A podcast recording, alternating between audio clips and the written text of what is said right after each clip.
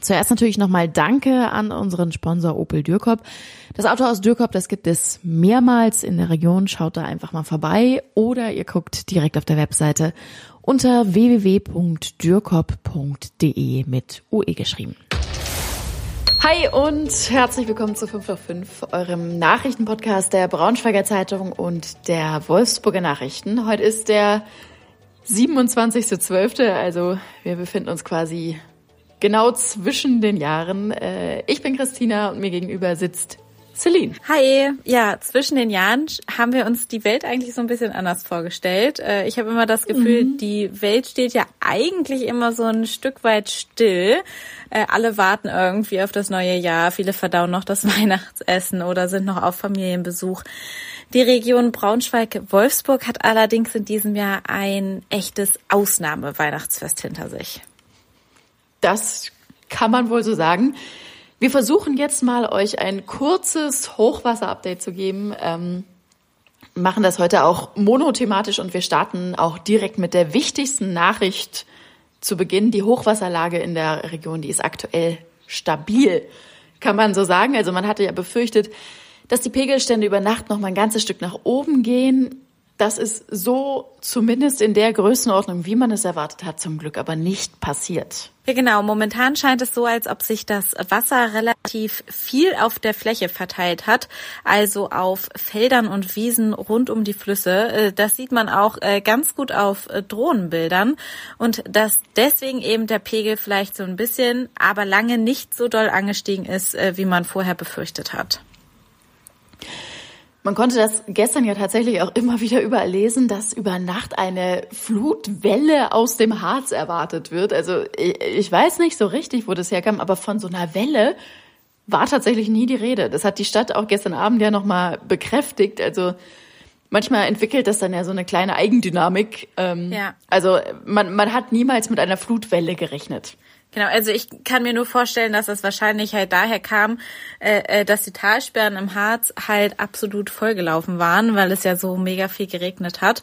Und also ich habe auch auf Instagram und so weiter Videos gesehen, man kann es schon quasi vielleicht wie eine Welle sehen, aber klar, ne, ist natürlich keine Welle. An der Okertalsperre gibt es äh, äh so ab so acht Abläufe und äh, im Moment schießt das Wasser da halt nur so raus, weil der Notüberlauf der Talsperre geöffnet werden musste. Das war gestern und dann brauchte das Wasser natürlich auch eine Weile, bis es bei uns in der Region ankam. Dass dieser Notablauf geöffnet werden musste, das ist übrigens auch schon eine ganze Weile nicht mehr passiert. Laut den Harzwasserwerken war das zuletzt im Jahr 1994, also wirklich fast 30 Jahre her. Heftig. Es ist natürlich schon ein Ding. Es ist jetzt aber auch nicht nur Braunschweig betroffen, sondern Wolfenbüttel hat ja eigentlich auch einiges abbekommen. Da gerade so der Rosenwald, also die Bilder haben wahrscheinlich irgendwie auch alle schon gesehen, der da so abgesoffen ist. Ganz Niedersachsen ist aber eigentlich, oder zumindest große Teile von Niedersachsen sind ziemlich abgesoffen, mhm. aber stand jetzt alles ohne größere menschliche Schäden. Und das ist ja die Hauptsache. Ja, genau. Ich. Ja, also in äh, Wolfsburg sah es zum Glück auch nicht so schlimm aus wie in äh, anderen Regionen Niedersachsens. Also ich glaube, da gab es zum Beispiel viel, viel krassere Bilder und Szenen in Hildesheim. Aber auch hier äh, in Wolfsburg gab es starke Überflutungen in vielen Teilen des äh, Stadtgebiets und äh, auch vollgelaufene Keller äh, in den vergangenen Tagen.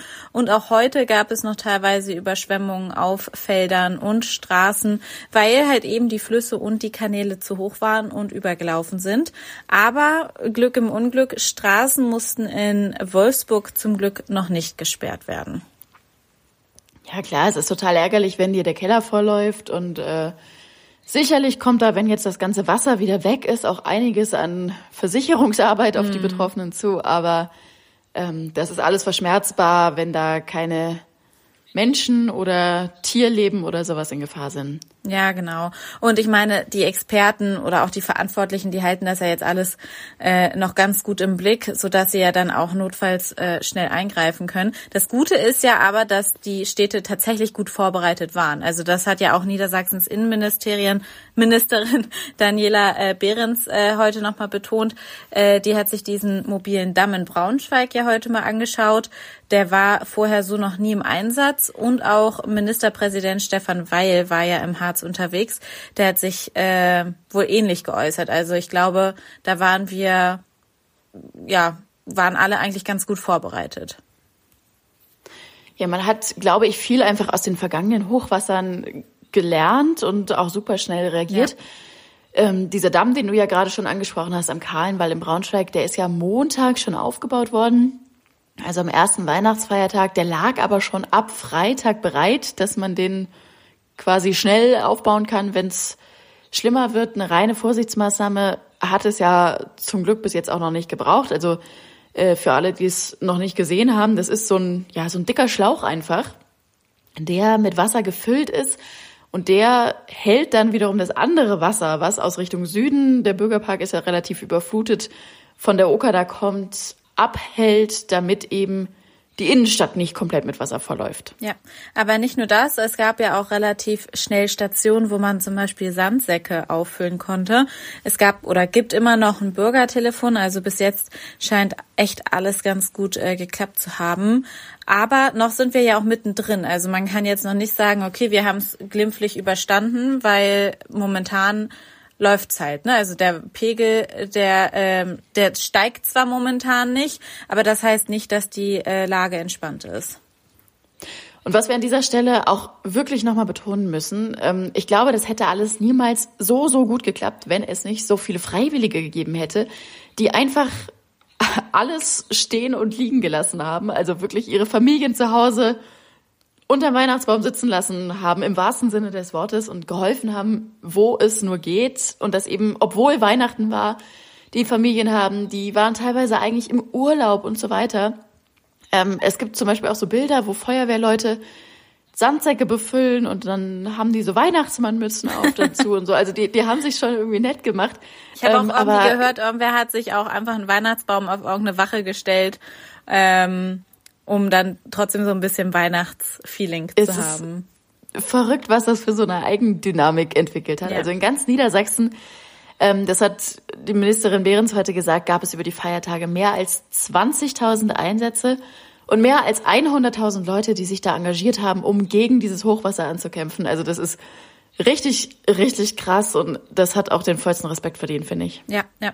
Ja, wir machen ja hier bei der Zeitung immer jeden Morgen unsere äh, tägliche Konfi, ähm, um halt über die aktuelle Lage, über die Sachen, Themen und so weiter zu sprechen. Und heute war natürlich das Thema das Hochwasser. Und ich fand es äh, tatsächlich richtig cool, und auch irgendwie amüsant, weil aus jeder Lokalredaktion konnte dann doch noch jemand so eine Geschichte beisteuern. Also statt über Weihnachten haben wir dann heute ja darüber gesprochen, dass zum Beispiel in Wolfenbüttel ähm, jemand 100 Pizzen für die Helfer gespendet hat oder dass aus Salzgitter der Kies über die Feiertage in die ganze Umgebung transportiert äh, worden ist.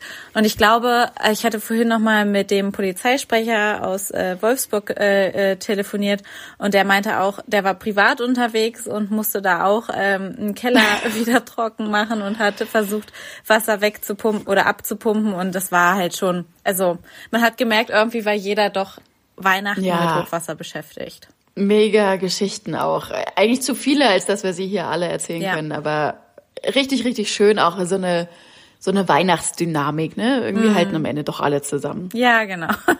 Ja, noch ist allerdings nicht ganz klar, wie es in den kommenden Tagen weitergeht.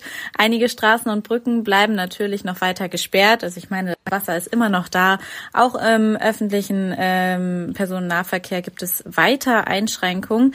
Wir verlinken euch unsere Übersicht auf jeden Fall nochmal in den Show Notes. Das würde jetzt hier tatsächlich den Rahmen sprengen. Genau, die Feuerwehr geht nämlich davon aus, dass das Hochwasser auf jeden Fall auch noch ein paar Tage braucht, um sozusagen wieder in den Flusslauf, den ursprünglichen Flusslauf mal zurückzufließen.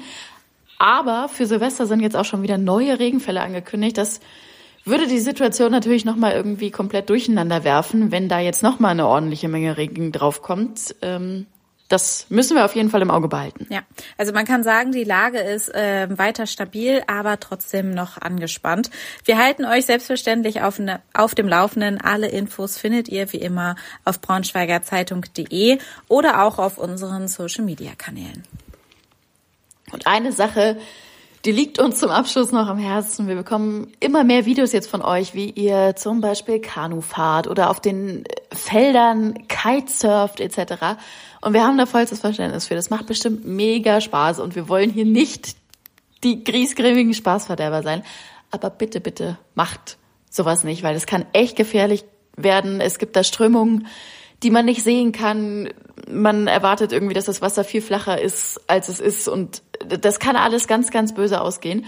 Die Feuerwehr, die warnt sogar ausdrücklich davor, auch im Hochwassergebiet rumzulaufen. Zu Fuß kann ja natürlich das genauso passieren, wie wenn man irgendwie mit dem Kanu oder mit dem Sub oder wo, womit auch immer unterwegs ist. Genau. Ja, und mit dieser Moralapostelansprache entlassen wir euch in den Abend. Äh, wir hoffen, ihr müsst kein Wasser schöpfen irgendwo, sondern könnt die Zeit zwischen den Jahren einfach möglichst ruhig verbringen. Und dann wünschen wir euch an alle, die arbeiten mussten, einen schönen Feierabend. Bis morgen. Und dann hören wir uns morgen in alter Frische wieder. Bis morgen. Ciao. Ciao.